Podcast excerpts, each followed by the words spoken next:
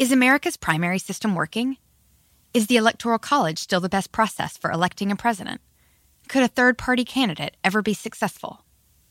In a new season of You Might Be Right, former Tennessee governors Bill Haslam and Phil Bredesen gather the country's top experts to explore these issues and more as we approach the 2024 presidential election.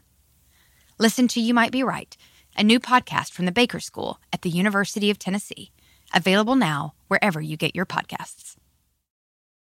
Hot off the press from Maybelline, New York, it's new Lifter Plump, an intense plumping lip gloss formulated with chili pepper to deliver a heated sensation for an instant plumping effect that lasts. From eight sizzling shades like Blush Blaze, Red Flag, Hot Honey, Cocoa Zing, and more, an extra large wand applicator transforms lips in one swipe. Learn more at Maybelline.com. For a limited time, get 10% off your Lifter Plump purchase on Amazon with code 10PLUMP.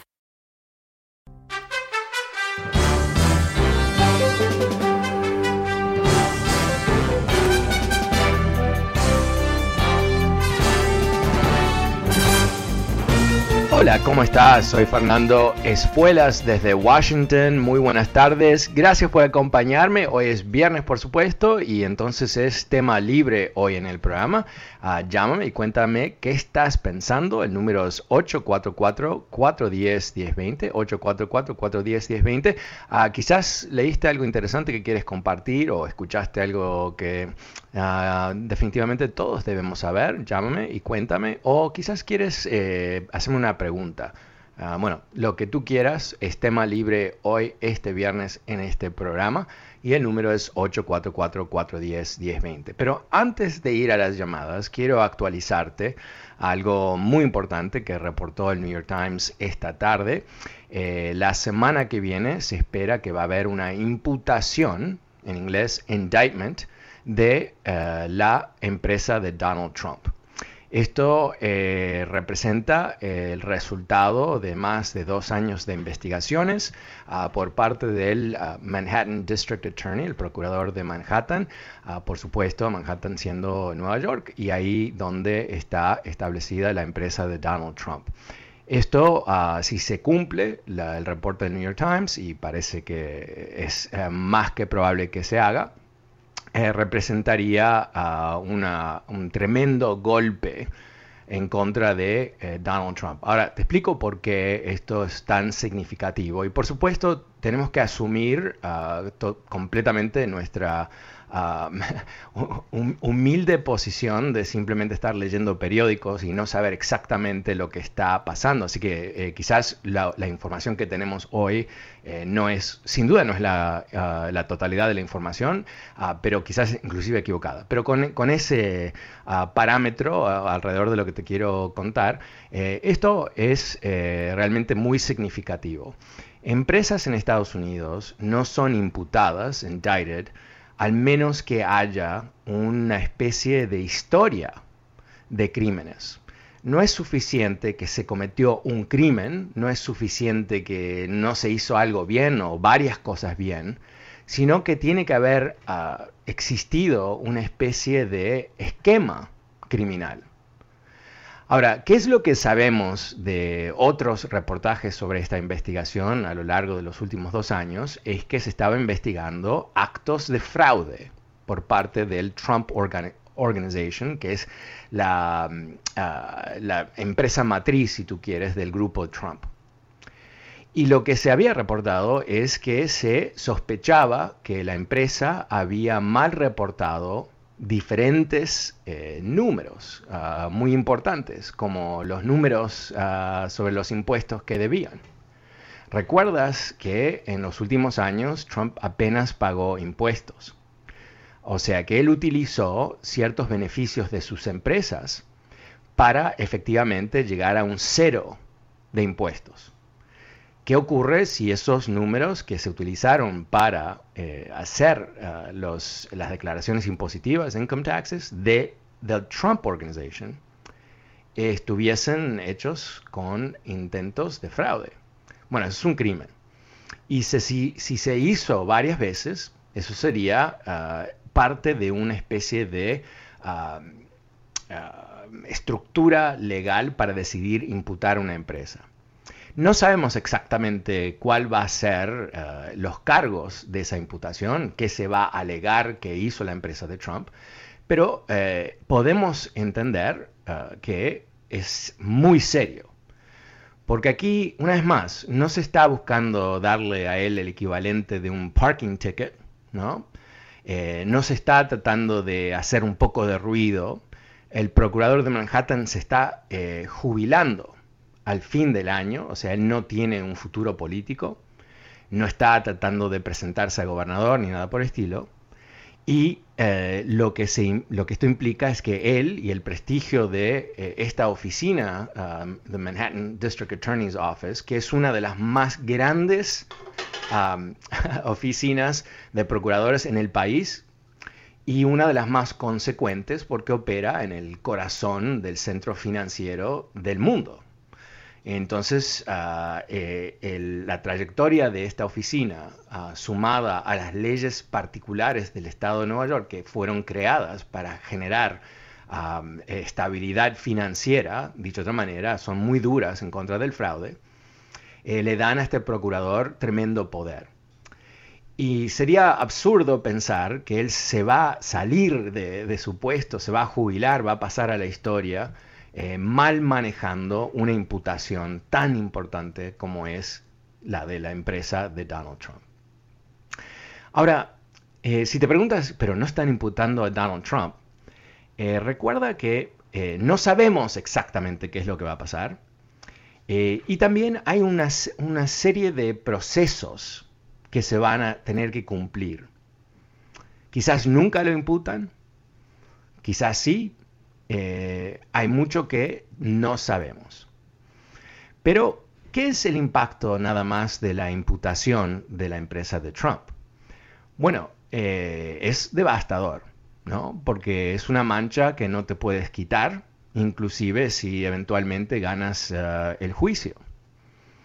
Es algo que obviamente tiene que ver uh, lo que se va a presentar en una imputación, no es toda la evidencia, pero es mucha evidencia.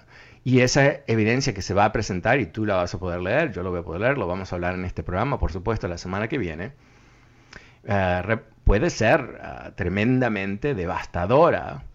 Ah, puede mostrar, yo diría que va a mostrar, ¿no? Eh, cómo hubo toda una trama, todo un proceso ah, de fraude a través de años, eh, que aparte del aspecto criminal, que es bastante, yo creo que le va a quitar bastante brillo, ¿verdad? A, Donald Trump. Y, si tú estás viviendo en un edificio ah, con apartamentos, con condominiums que dicen Trump, eh, quizás no vas a estar muy contento porque el valor de tu propiedad va a bajar, ¿no? Esto ya ha ocurrido en muchas propiedades Trump que ahora hay todo un segundo mercado, de que estos esta gente quiere vender después de años y no han podido y ahora venden a baratísimo. la degradación de la marca de Trump va a ser ah, brutal. Pero hay un impacto adicional que creo que es importante entenderlo. El New York Times ya eh, antes de las elecciones, quizás recuerdas, lo hablamos en este programa, eh, reportó que Donald Trump tiene préstamos, tremendos préstamos, cientos de millones de dólares que él tiene que pagar en poco tiempo, en un año más o menos, dos años. Y que eh, no se entendía exactamente dónde, sin vender activos, ¿no? sin vender un edificio por aquí o por allá, ah, él iba a poder pagar esas deudas. Ah, sin duda él tiene mucho dinero, esto eh, no es mi punto aquí, el punto es que él tiene deudas importantes. Todos sus edificios tienen hipotecas. Trump Tower tiene varias hipotecas. Las tiendas al lado de Trump Tower. Eh, las torres que él tiene en Miami. Ah, el, eh, parte del edificio en, Las Vegas, etcétera, etcétera, etcétera. Y la pregunta es, si su empresa eh, termina imputada, todos estos préstamos, todas estas ah, grandes fortunas que él debe, en ese momento es casi seguro que esos bancos, esas instituciones van a demandar que se les pague los préstamos. Usualmente estos préstamos tienen una especie de, especie de cláusula de escape para el banco que si tu empresa termina siendo un ente criminal, ellos demandan el dinero porque no quieren esperar a que todo se caiga y desaparezca el dinero el activo detrás del dinero. Ellos quieren demandar que es ese dinero que se le debe, que son cientos de millones de dólares, mucho más que eso, pero cientos de millones de dólares, eh, se puedan pagar. Entonces, esta imputación, eh, por lo menos una vez más, eh, es lo que reporta el New York Times, confirmó NBC News, otros, otras fuentes, o perdón, otros medios están ah, también confirmando. es, es, algo que es, es algo yo creo que nos vamos a asombrar uh, el resultado de todo esto. Nunca en la historia de este país, y es un país que tiene más de 200 años de existencia, ha habido un presidente involucrado próximamente. Y recordemos que Donald Trump es el CEO de esta empresa, ¿no? Él próximamente asociado a un fraude titánico, porque una vez más, si se va a imputar a su empresa, algo que tiene la posibilidad, si no la probabilidad de llevar esta empresa a la bancarrota, es porque la suma de los crímenes, el peso, ah, el riesgo a la sociedad de tener un ente así que, no esté controlado bajo ley, un, ente mafioso, básicamente, yo creo que es lo que vamos a descubrir, que ha sido una especie de mafia, eh, es tan grande ese riesgo que es eh, más grande ese riesgo que el riesgo de imputar a un presidente, expresidente con todo lo que eso implica a nivel político y, tú sabes lo que va a decir Donald Trump, ¿no? Este es un ataque de los demócratas, eh, eh, me persiguen, o sea, todo lo que, lo más obvio posible porque es lo que él hace, ¿no? Él va a ser la víctima de la película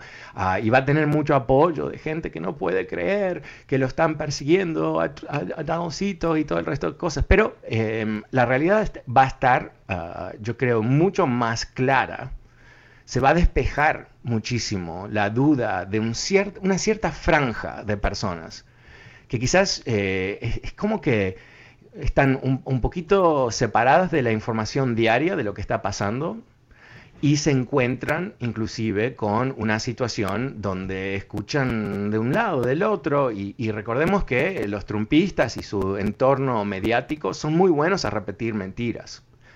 Y repetirlas y repetirlas y repetirlas sin ningún tipo de reparo, nada, no les da vergüenza un segundito. Y hay mucha gente contaminada por esa información. No digo que los, los más trumpistas, los que están completamente dedicados al culto, los que estarían dispuestos a, tomarse el Kool-Aid ¿no? en, la selva, en, en Guyana, Guyana, Guyana ah, no, eh, esa gente no. Pero yo creo que lo que estamos viendo aquí potencialmente, y aquí, aquí el loco optimista de siempre, pensando, wow, esto va a ser trascendente, va a ser trascendente. Porque quiero pensar que después de una imputación, los cobardes republicanos en el Congreso se van a despertar, no los locos, los loquitos van a seguir siendo loquitos porque es lo único que tienen, pero los otros, los que han fingido de locos para salvarse porque son canallas, porque son arrastrados, porque el poder los, los ha, ha seducido tan profundamente que están dispuestos a vender su alma al cambio del poder van a decir, wow, ¿puedo seguir con el poder atado a alguien que potencialmente termine en la cárcel o que su empresa en la bancarrota o que vamos a descubrir toda la mugre? Porque eso también, ¿no? Eso es lo que yo creo que eh, es fundamental entenderlo. Eh, va, esto va a ser como a veces vemos, ¿no? Eh, eh, ah, ah, en Uruguay decimos piscinas, albercas, creo que dicen, y piletas en otros países, y todo. pero en, esas casas, ¿no? En, ah, que han sido abandonadas y están repletas de mugre y juguetes y, hojas y, y, sapos muertos y, ¿no? y después lo vemos como se limpia. Eso es lo que vamos a ver. Eso es lo que vamos a ver.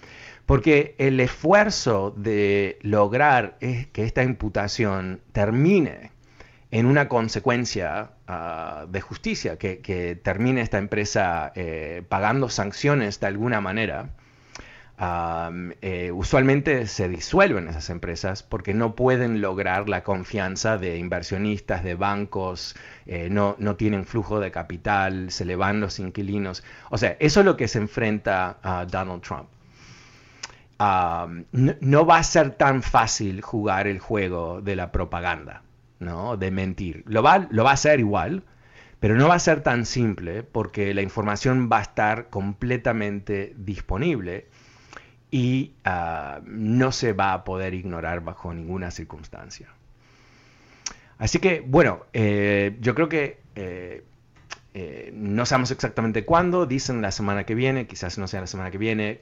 Creo que usualmente no las cosas ocurren a fin de mes, al comienzo del mes, muchas, en muchos casos son ah, ah, fechas que se ponen, ¿no? Para marcar el aquí vamos, apuntemos, no, no, es, algo muy humano. Así que quizás puede ser que para el fin de este mes, sino el comienzo de julio, sin duda antes, ¿no? De, ah, del 4 de julio, uh, que esto se anuncie quizás y, vamos a tener un nuevo panorama en este país uh, inédito. Eh, vamos a estar una vez más frente a una, bueno, consecuencias eh, completamente eh, dramáticas y eh, con, menos mal, un presidente en la Casa Blanca eh, que es coherente, que es sobrio, que está muy interesado en, unir, no dividir, y que creo que su, calma frente a, lo que sea y, y, la capacidad de ejecución por parte de su equipo Ah, es algo ah, que yo creo que es bastante ah, alentador, ¿no? que se puede mantener todo bajo cierto control. Bueno, em, quería eh, comentarte todo esto porque realmente eh, es trascendente. Pero es tema libre en el programa. El número es 844-410-1020. Pasemos con Francisco. Hola Francisco, ¿cómo estás? Sí, buenas tardes. gracias por tomar mi llamada. Una cosa que te quería decir es que me encanta mucho el lenguaje que usas, que es de bastante altura. Ah, muchas veces no usamos el lenguaje con todas sus posibilidades. una cosa que me preocupa es, por ejemplo, que algunas de las cosas que ha hecho este hombre son usadas muy comúnmente por personas de alta riqueza, ¿no? Que usan los mismos escapes. Claro, no son tan mentirosos como él, ¿verdad? Y tal vez les falta tanto la ética y todo, pero creo que es un problema más que él, aunque sí es importante que lo agarren y tal vez uh, tenemos suerte que lo metan a la cárcel o algo así, ¿no? Con toda su familia. Bueno, eh, de que... Yo, yo, yo, estoy dispuesto, eh, mira, eh, yo creo que lo justo, que, que hagan lo justo. Ah, si termina en la cárcel, termina en la cárcel porque se lo merece, pero yo no, busco un fin. lo justo creo que va a ser devastador para él. Él es famosamente un mentiroso mafioso. Eh, él siempre ha seguido una línea no ética. Ah, él siempre ha buscado eh, utilizar el tremendo poder del dinero que heredó para reprimir a empleados, a eh, eh, empresas que, con el cual trabaja él, gente, todos, ¿no? O sea, entonces yo creo que él se está encontrando ahora con la realidad, ah, se está encontrando con su destino. Y el destino es que, sí, ah, hay algunos ah, capos ah, de la mafia que, mueren en sus camas después de haber creado tremendas injusticias y dolores y, violencia en todos lados. Pero muchos más terminan en la cárcel. Y si ese es su destino, él lo creó. Lo que ahora se encuentra es en una situación donde todo su esfuerzo de robar las elecciones es clarísimo, ¿verdad? Eh, si él hubiera robado las elecciones, que lo intentó con todo, ah, él no podría ser imputado. Así que imagínate, es tema libre hoy en el programa, llámame con lo que sea. Ah, ¿Qué estás pensando tú? Bueno, el número es 844-410-1020. Espero tu llamada. Ahora paso con Andrea. Hola Andrea, ¿cómo estás? Buenas tardes. Este, buenas tardes, Fernando. Gracias. Este, gracias por tomar mi llamada. Gracias por todo lo que nos enseñas, que gracias a ti aprendí un poquito de política. Este, Fernando, yo te quiero preguntar una cosa. Mira, es con respecto a, lo que pasó con, el, con, George Floyd. Ajá. ¿Sí? Este, mira, todo el mundo ha hablado del policía, todo, de los policías, de lo que pasó y de todo. Pero Fernando, yo tengo una duda, ¿por qué nunca nadie ha hablado del lugar donde este hicieron la llamada y yo tengo entendido que fue porque él presentó un billete de 20 dólares falso? Y yo te quiero decir, yo regularmente, o sea, manejo mi dinero, me lo pagan, voy al banco, lo que sea. Y a mí en dos ocasiones me han salido billetes falsos. ¿De dónde los he agarrado? No lo sé. Una vez uno de a 20 y una vez uno de a 10. Entonces, a mí se me hace que eso yo creo que no solamente a él y a mí nos ha pasado, yo creo que a mucha gente le ha pasado. Entonces, ¿por qué nunca nadie este, ha, se ha tomado la molestia de decir quién fue la persona? Porque a mí se me hace demasiado mm, que hayan llamado a la policía por un billete de 20, de 20 bueno, de hecho, la, la persona que llamó a la policía fue testigo en el juicio. Eh, tremendamente arrepentido porque la política de esa tienda era eh, llamar a la policía cuando recibían un billete. Y esto ha desatado toda una polémica porque uno dice, pero esto no es un, quizás es un crimen, quizás no es un crimen, Ah, porque no sabemos si, la persona sabe que el billete es falso, pero definitivamente no es algo violento. Entonces, ¿por qué mandar patrullas armadas ¿no? a, lidiar con este problema que no parece ser un gran problema? Y los videos de George Floyd en la tienda antes de que todo esto ocurrió, él estaba actuando en forma totalmente normal, no había nada raro de lo que estaba haciendo. ¿no? entonces, eh, eh, eh, ese, punto sí se, se, entiende, no se sabe que yo sepa, no se sabe dónde viene el billete, pero yo creo que el, tema más amplio es este. Si hay Ahora que estás más tiempo en casa y quieres estar informado todo el día, pídele a Google. Eh, es radio en vivo. Cosas ocurren. Um, entonces, si hay, em, em, una, si hay situaciones donde hay una persona que está teniendo un problema con drogas, eh, un problema mental, eh, si no están armados, esa persona no debe estar ah, frente a los policías. ¿no? No es los policías no pueden resolver todos los problemas cuando realmente son los más adecuados para resolver el tema de, crímenes. ¿no? ¿Por qué los policías tienen que parar tránsito? ¿Para qué? ¿no? Siempre hay problemas con eso. Pero en realidad eh, debemos tener, yo creo, una, postura eh, diferente, más, ah, más inteligente y quitarle al policía eh, toda la responsabilidad de lidiar con todo problema y pedir que sean psicólogos, que sean psiquiatras, que sean consejeros de familia, que, que, sean soldados, que sean, o sea, todo. Y yo creo que ahí es donde eh, recortando la misión en forma muy saludable es como quizás podemos resolver algunos de estos problemas. Muchas gracias, Andrea. Eh, pasemos con Gerber. Hola, Gerber, ¿cómo estás? Buenas tardes. Buenas tardes. Hola. Sí, cuéntame, ¿qué estás pensando tú hoy? Me, tengo un comentario con las personas con las personas que hablan cuando hablas de del presidente de México. Mm, dicen, dicen ellos que, que el, presidente está está ah, combatiendo la, la, corrupción. Acaban de pasar este elecciones en México y no estoy seguro, pero fueron 80 candidatos asesinados.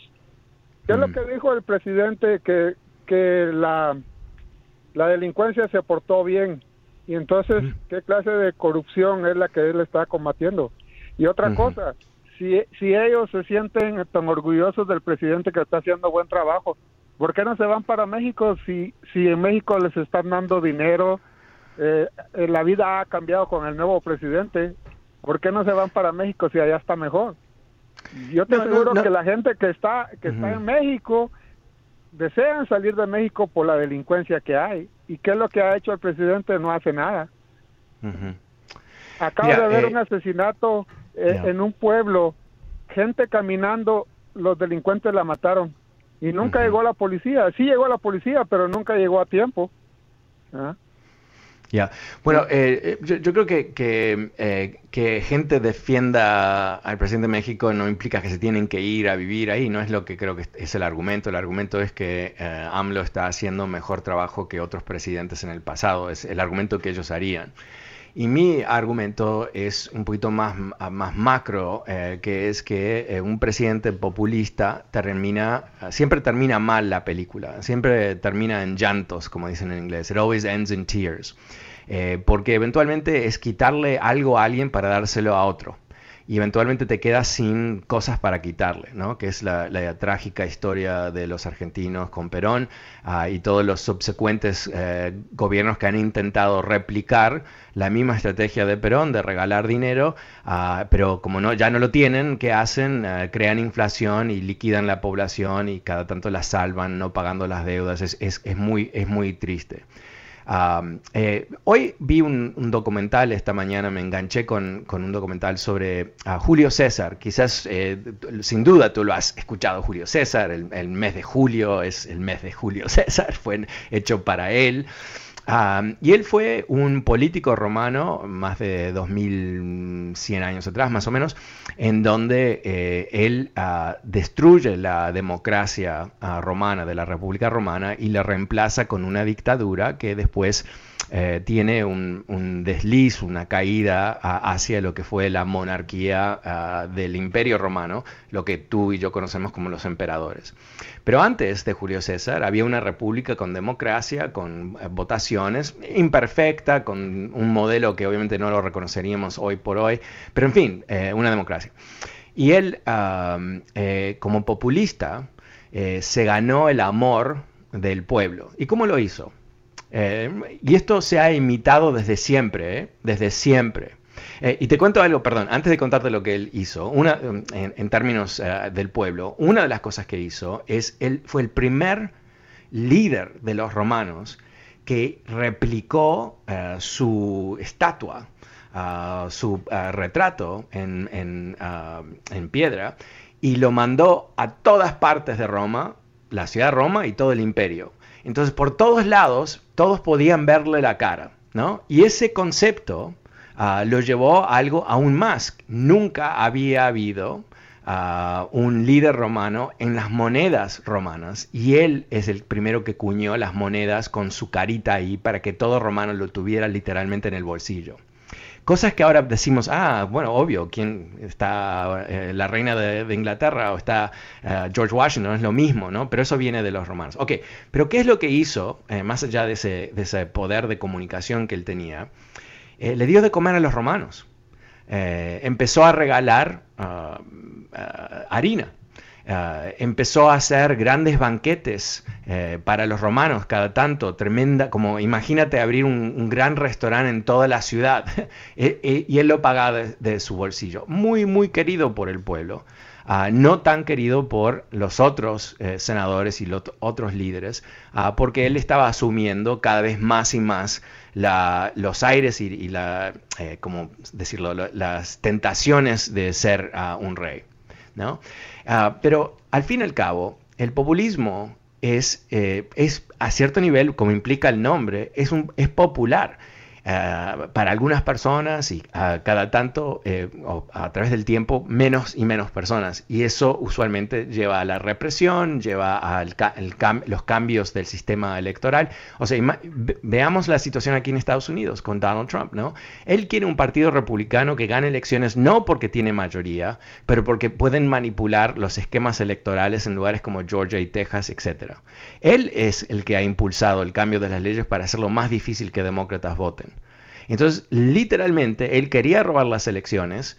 Ah, después de haber perdido el, voto por más de 7 millones y perdió el voto en los eh, eh, eh, lugares electorales, en los estados claves en la elección, y, no le importaba, o sea, no, tenía ningún tipo de problema con ese tipo de, robo. eso es el populismo cuando está extremado, cuando está ah, ah, mirando su extinción. eso es lo que hace, agarra el poder con cualquier a, través de cualquier mecanismo. Así que eh, yo creo que, eh, nos equivocamos tremendamente eh, si no entendemos el riesgo que representa López Obrador para México. Ah, quizás eh, ya pasó el, riesgo mayor porque no ganó las elecciones como él quería, o sea, ganó las elecciones, pero no la ganó uh, una supermayoría que le hubiera permitido cambiar la constitución y quizás perpetuarse en el poder, algo que hay más de uno que ha hecho en América Latina, no, no se ha hecho en México uh, por 100 años, ¿no? Desde, ¿cómo se llamaba? Porfirio Díaz. Eh, pero, en fin, no sería algo totalmente nuevo para ese territorio tampoco. Ok, es tema libre hoy en el programa, eh, el número es 844-410-1020. Eh, pasemos con eh, Carlos. Hola Carlos, ¿cómo te va? Buenas tardes. Pero nomás sobre lo de Trump, uh, sería bueno que se asesorara de Giuliani en estos momentos. No, no te escucho muy bien, Carlos. ¿Qué, qué perdón, ¿qué, ¿qué me dices? Perdón, era un comentario sobre sobre eh, sobre Trump que se asesorara con, con Giuliani en este momento. Eh, perdón, no, no, te escuché bien. ¿Me estás preguntando si, si uh, Giuliani está asesorando a Trump? Eh, sería bueno que se asesorara ahorita, que están los dos en problemas. Ya. Uh, acabo de escuchar que a Giuliani le, quitaron la licencia para trabajar en, Nueva York. Sí, sí, exacto, exacto. Eh, em, no te entendí muy bien lo que me decías, por eso no te pude contestar, pero muchas gracias por acompañarme. Hoy es tema libre en el programa, el número es 844-410-1020. ¿Qué estás pensando tú? Llámame y cuéntame. Quizás quieres hacerme una pregunta, quizás quieres debatirme. Bueno, sin duda, llámame. 844-410-1020. Vuelvo las líneas con Benny. Hola Benny, buenas tardes, ¿cómo te va? Benny, Benny. Oh, sí, iba a comentar del señor que habló hace rato de que los que están de acuerdo con Obrador que se vayan, parece que no sé de dónde era, pero como que era de Salvador. Mm. Si empezamos con esa, también los salvadoreños que se vayan, porque dice que Bukele está haciendo bien todo, ¿verdad? Yo creo que no es necesario llegar a eso pienso que pues Obrador está haciendo lo máximo, pero pero nadie va a arreglar todos los problemas de un país, principalmente México que ya está maltratado por siglos. ¿Sí me entiendes? Claro que, que sí tiene el Obrador tiene este aires de, de dictador, pero en México no no se va a poder hacer eso. ¿Verdad? Porque bueno, no, mire, ¿Por qué, ¿Por qué no se va a poder hacer? Porque pues es muy difícil. Tú sabes bien que es un país que, que somos millones de habitantes y aparte siempre hemos tenido diferentes conceptos de, ver la, la, situación política. Aunque hemos sido sometidos por los demás gobernantes por la corrupción, pero un dictador no, así, un dictador como tiene Nicaragua o, o como tuvo Argentina, yo creo que nunca, nunca va a pasar eso. Bueno, pero ya pasó en México. O sea, eh, Porfirio Díaz fue dictador por un par de décadas, si no me equivoco, ¿no? Sí, pero estás hablando de allá cuando la democracia estaba tiernita todavía, según. pero ahorita yo no creo que... Pero pone que llegara a asistir, pero no creo que como Obrador. Obrador no, no tiene la suficiente fuerza ¿Sí me entiendes? pero, pero, mira, eh, ojalá que tengas razón, obviamente, yo no le deseo esto a México, pero, pero esto es el problema de los ah, populistas ah, autoritarios, ¿no? Eh, lo que hacen no es, no se convierten en dictadores clásicos, exacto. Todavía hay elecciones en Turquía, todavía hay elecciones en Rusia, hay un parlamento, ¿no? Eh, hay, existen ciertas estructuras que desde afuera parecen ser las estructuras de una democracia, pero cómo opera el país es diferente. Y una de las cosas que em, eh, hace López Obrador constantemente, por supuesto, es eh, desafiar a la prensa, desafiar, o sea, una, lo, que, lo que está afuera de su poder, él cuestiona. ¿no? Él no, no actúa como un líder plural ah, que reconoce que hay diferencias, sino que dice, nosotros estamos aquí y ustedes están allá. Esto es clásico. Ok. Entonces tú dices, esto no va a ocurrir, pero tenemos que preguntarnos por qué le ha dado más poder y más responsabilidades internas a los militares. Y esto lo digo por lo siguiente, esto es exactamente lo que hizo Chávez, otros más donde él venía de, obviamente era militar, pero eh, básicamente empezar a incorporar a los militares en lo que es el manejo del país. Una vez que empiezas a hacer eso, ¿qué es lo que estás haciendo? Estás llevando a los militares de ser neutros en la sociedad o inclusive a estar ahí para defender la constitución, ahora a ser beneficiarios de diferentes beneficios de trabajar con un presidente. Eh, entonces uno empieza a ver, oh, esa independencia de, los, mandos militares se empieza a erosionar. Te comento que eh, CNN está reportando sobre un libro que se está por publicar en donde eh, Milley, el general número uno de Estados Unidos, tuvo que gritarle a Donald Trump, porque Donald Trump quería que los militares empezaran a tirar tiros a los manifestantes el año pasado. Tirar tiros. Que los militares, o sea, imagínate, sería un, desastre tremendo que, los, que los militares de Estados Unidos empiecen a tirarle tiros a los ciudadanos de Estados Unidos ¡Wow! Y eso es lo que quería Trump. Y lo único que, lo paró, lo único que lo paró es este general que le decía que no. Porque él estaba rodeado de, en su entorno que le decía, sí, hay que hacerlo, hay que hacerlo, hay que hacerlo. Ok, sí, eh, eso... sí, dime. Pero en el caso de Obrador, no creo, Trump, Trump es una copia, digo, perdón, Obrador es una pequeña copia de Trump, pero Obrador no, ya perdió mucho poder, mucha credibilidad. Para mí él ya perdió credibilidad, te, voy a decir cuándo. Lo cometió el error de dejar suelto al hijo del Chapo. ¿Sí me entiendes? Ahí mm, perdió ya, el pueblo ya lo sabe que él ya nomás está, está mm. cumpliendo su mandato. Ya mm. cuando haya las otras votaciones, olvídate, lo van a mandar.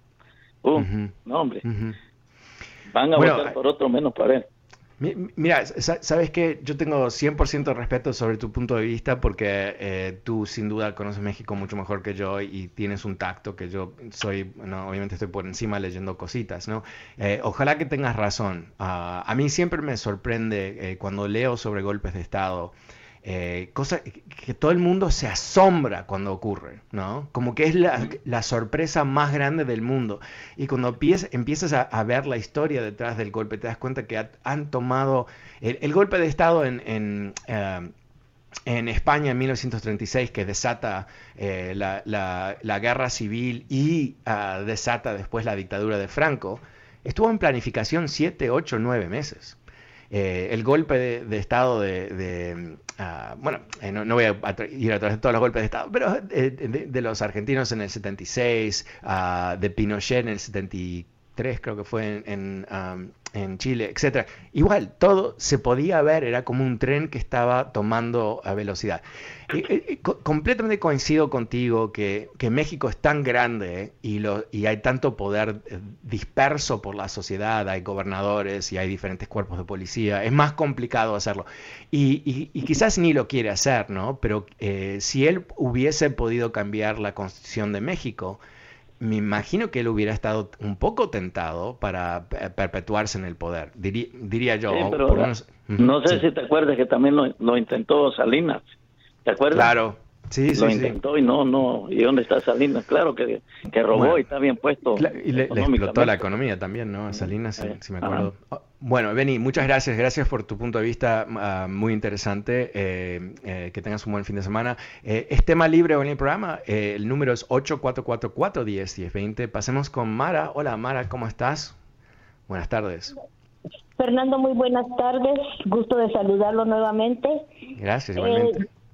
Haciendo mi tarea hace dos noches en Twitter, estaba leyendo a María Elvira Salazar, quien dice que es, hay un grupo de ellos que se llama Renacer, porque según sus palabras dice ella que no se debe permitir en Nicaragua que se roben unas elecciones y que un hombre se apodere del país. Entonces yo le hice la pregunta a ella, en respuesta le hice la pregunta, si eso mismo casi sucede en este país, en las elecciones pasadas, ¿por qué no ella, como está hablando en persona, verdad? ¿Por qué ella no hace lo mismo que hizo la señora uh, Cheney, lo que hizo este otro señor, el ay, se me va, Romney, y otras personas que sí han estado de acuerdo en que todo lo que sucedió aquí fue algo malo, fue algo que estuvo a punto de, de llevarnos a que, hubiese un dictador en este país. Entonces, ¿cómo es eso que ella, como es republicana, se enfoca, dice que es bipartidista ese grupo que nació ahí para poder apoyar a la gente en Nicaragua, para poder no permitir lo que ese hombre quiere, pero yo me pregunto, entonces, si ellas se dan cuenta de que eso que está sucediendo allá pudo ocurrir aquí, ¿por qué no? Entonces también apoyan a los que dicen que lo que pasó. Tengo una teoría que quizás eh, creo que, eh, es eh, una teoría basada en, lo que es lo más probable, porque es lo más lógico, ¿no? ella eh, es una congresista en un distrito que ha ido de republicano a demócrata, demócrata, republicano, republicano a demócrata y ahora republicano una vez más. Dicho de otra manera, eh, ella no puede actuar como una republicana típica, uh, si no pierde la elección, y eh, va a tener que hacer todo tipo de maniobras como una especie de estrella de circo para poder mm, ser reelecta. Entonces eh, ella le va a dar pedacitos por aquí, pedacitos por allá, donde eh, en algunos momentos va a aparecer casi como una demócrata y otros momentos como una republicana. Pero al fin y al cabo ella sabe que no puede ser reelecta sin los republicanos, obviamente. No es que los demócratas van a eh, apoyarla en número suficientemente grande como para que ella no necesite los republicanos. Entonces, eh, cuando hablamos de las cosas más básicas que se tienen que hacer en este país, como defender la constitución, por ejemplo, ah, como asegurar que no haya otro intento de golpe de Estado, ella no necesariamente va a estar en el lado de lo correcto, porque tiene que cuidarse de los trumpistas y todo el veneno que es, parte del Partido Republicano de hoy. Así que eh, eh, me, divierte muchísimo ah, que estás haciéndole preguntas contundentes a ella pero ¿te contestó? Me imagino que no, pero ¿te contestó? No, no.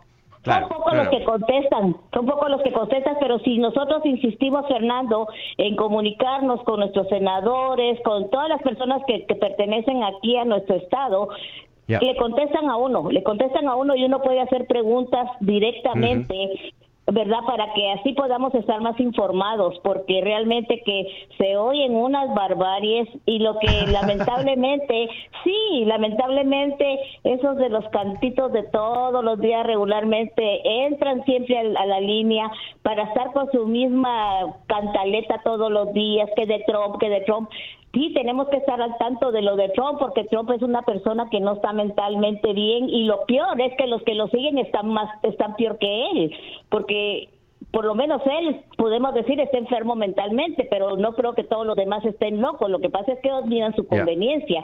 Así y entonces es donde nosotros debemos de actuar como pueblo para que no nos pasen las cosas que han pasado en otros países. Fernando fabuloso Mara Gracias. Una copita de vino para este fin de semana. Sí, más que una.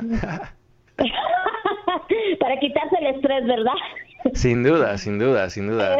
Eh, Mara, te, agradezco un millón y, me encanta tu energía y tu activismo. Ah, realmente, eh, si podríamos ah, lograr que todos los latinos ah, fuesen como tú, realmente este país cambiaría para el bien. Muchas gracias, Mara, como siempre, un, gran placer escuchar de ti.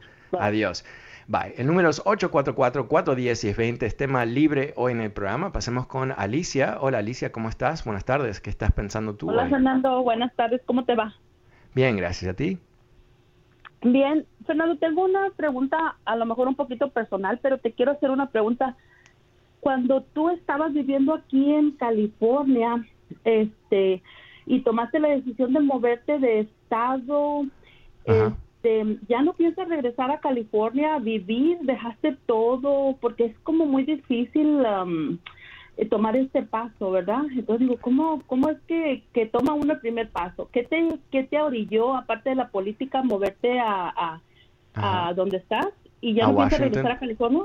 Ajá, eh, bueno, en realidad eh, era una combinación de factores. El, el primordial era que estaba haciendo un programa de política nacional Ah, desde Los Ángeles y aunque eso funcionaba bastante bien, me di cuenta que en Washington, si podía hacer el show desde aquí, podía tener acceso mucho más profundo a, los políticos y a los periodistas y todo el entorno político y poder subir el nivel del programa y poder dar un programa eh, bueno, mucho más sofisticado, por lo menos esa era mi intención, no sé si lo logré. pero también eh, confieso que a mí me gusta el cambio y me pareció una tremenda aventura aterrizar en Washington, D.C. con un show de Radio Nacional y, poder realmente entender la política de mucho más cerca de lo que podía hacerlo desde Los Ángeles. Ahora, fue una, una, decisión bastante complicada a nivel personal porque eh, tengo familia, eh, todos tenían su vida ahí, como igual que yo, y, bueno, a veces es el sacrificio de una familia, ¿no? En, tener que irse de un lado para el otro. Pero eh, mi esposa y yo eh, empezamos, eh, nos conocimos en Connecticut, nos mudamos a Nueva York, de Nueva York nos mudamos a Buenos Aires, de Buenos Aires nos mudamos a Miami, de Miami nos mudamos a, a, a Connecticut, de Connecticut nos mudamos a Nueva York, de Nueva York nos mudamos a Los Ángeles, de Los Ángeles a Washington. Oh, wow. Así que eh, realmente cada, cada, más o menos cada siete, ocho años me entra la fiebre de cambiar las cosas aunque ya pasamos uh, ocho años aquí en Washington y no creo que nos vamos a mudar, pero en fin. Eh, pero sobre la segunda parte de tu pregunta, a mí eh, siempre fue mi intención hacer esto dos o tres años y volver a Los Ángeles porque a mí me apasiona Los Ángeles, me encanta la cultura, me encanta la gente, me encanta el entorno, eh, me divierte tremendamente la política y en, en la ciudad y realmente tuve tantas tremendas experiencias conociendo gente que escuchaba el programa y, los programas que hice en teatros y todo el resto. Ah, así que siempre para mí ah, era la intención de volver. Así que quién sabe, ¿no? Quién, quién sabe lo que depara la vida. Te deseo muy buena suerte con, a ti y a tu familia y, este, que tengas un, bonito fin de semana. Gracias, igualmente, muy, muy amable, ah, realmente muy lindo tu, tu comentario. Ok, pasemos ahora con Néstor. Hola Néstor, buenas tardes, ¿cómo te va? Ah, vamos con Salvador. Hola Salvador, buenas tardes, ¿cómo te va? Hola Fernando, buenas tardes. Bien, gracias, gracias por tomar la llamada. Hoy pues has hecho buenas labores de café escuelas. Eh, yo estoy escuchando eso desde años. Ah, mira, eh, quería traer a colación algo que a veces nos pasa a los, a los seres humanos, no nomás latinos, me imagino que de todas las razas. Ahora en la mañana, precisamente aquí en esta estación, se presentó uno que quiere reemplazar a George Gascon, en eh, District Attorney de aquí de, Los Ángeles. Eh, es un republicano, Eric. es rico, tiene negocio y ahí se presentó. Lo malo que no alcancé a entrar porque tenía unas preguntas para él. Pero mira, lo que dijo, eh, ves cómo fácil a veces nos lavan el cerebro, como dicen, nos dan a todo con el dedo. Él, eh, yo tenía precisamente preguntas y le preguntaron acerca de qué, qué pensaba él del control de las armas. Y, y, mira, él, según pues como todos. Salvador, eh, Salvador, lamentablemente tengo que interrumpirte porque recién me dieron la señal que se, se acabó el tiempo. Ah, ah, así que eh, podemos hablar, me llamas si puedes la semana que viene y charlamos sobre este tema. Muchas gracias, eh, que tengas un magnífico fin de semana. Bueno, eh, terminamos la semana juntos eh, con esta este notición ah, de que, bueno, va a haber una imputación en el entorno de Trump la semana que viene. Lo hablamos en este programa. Que tengas un gran fin de semana. Soy Fernando Espuelas. Chao.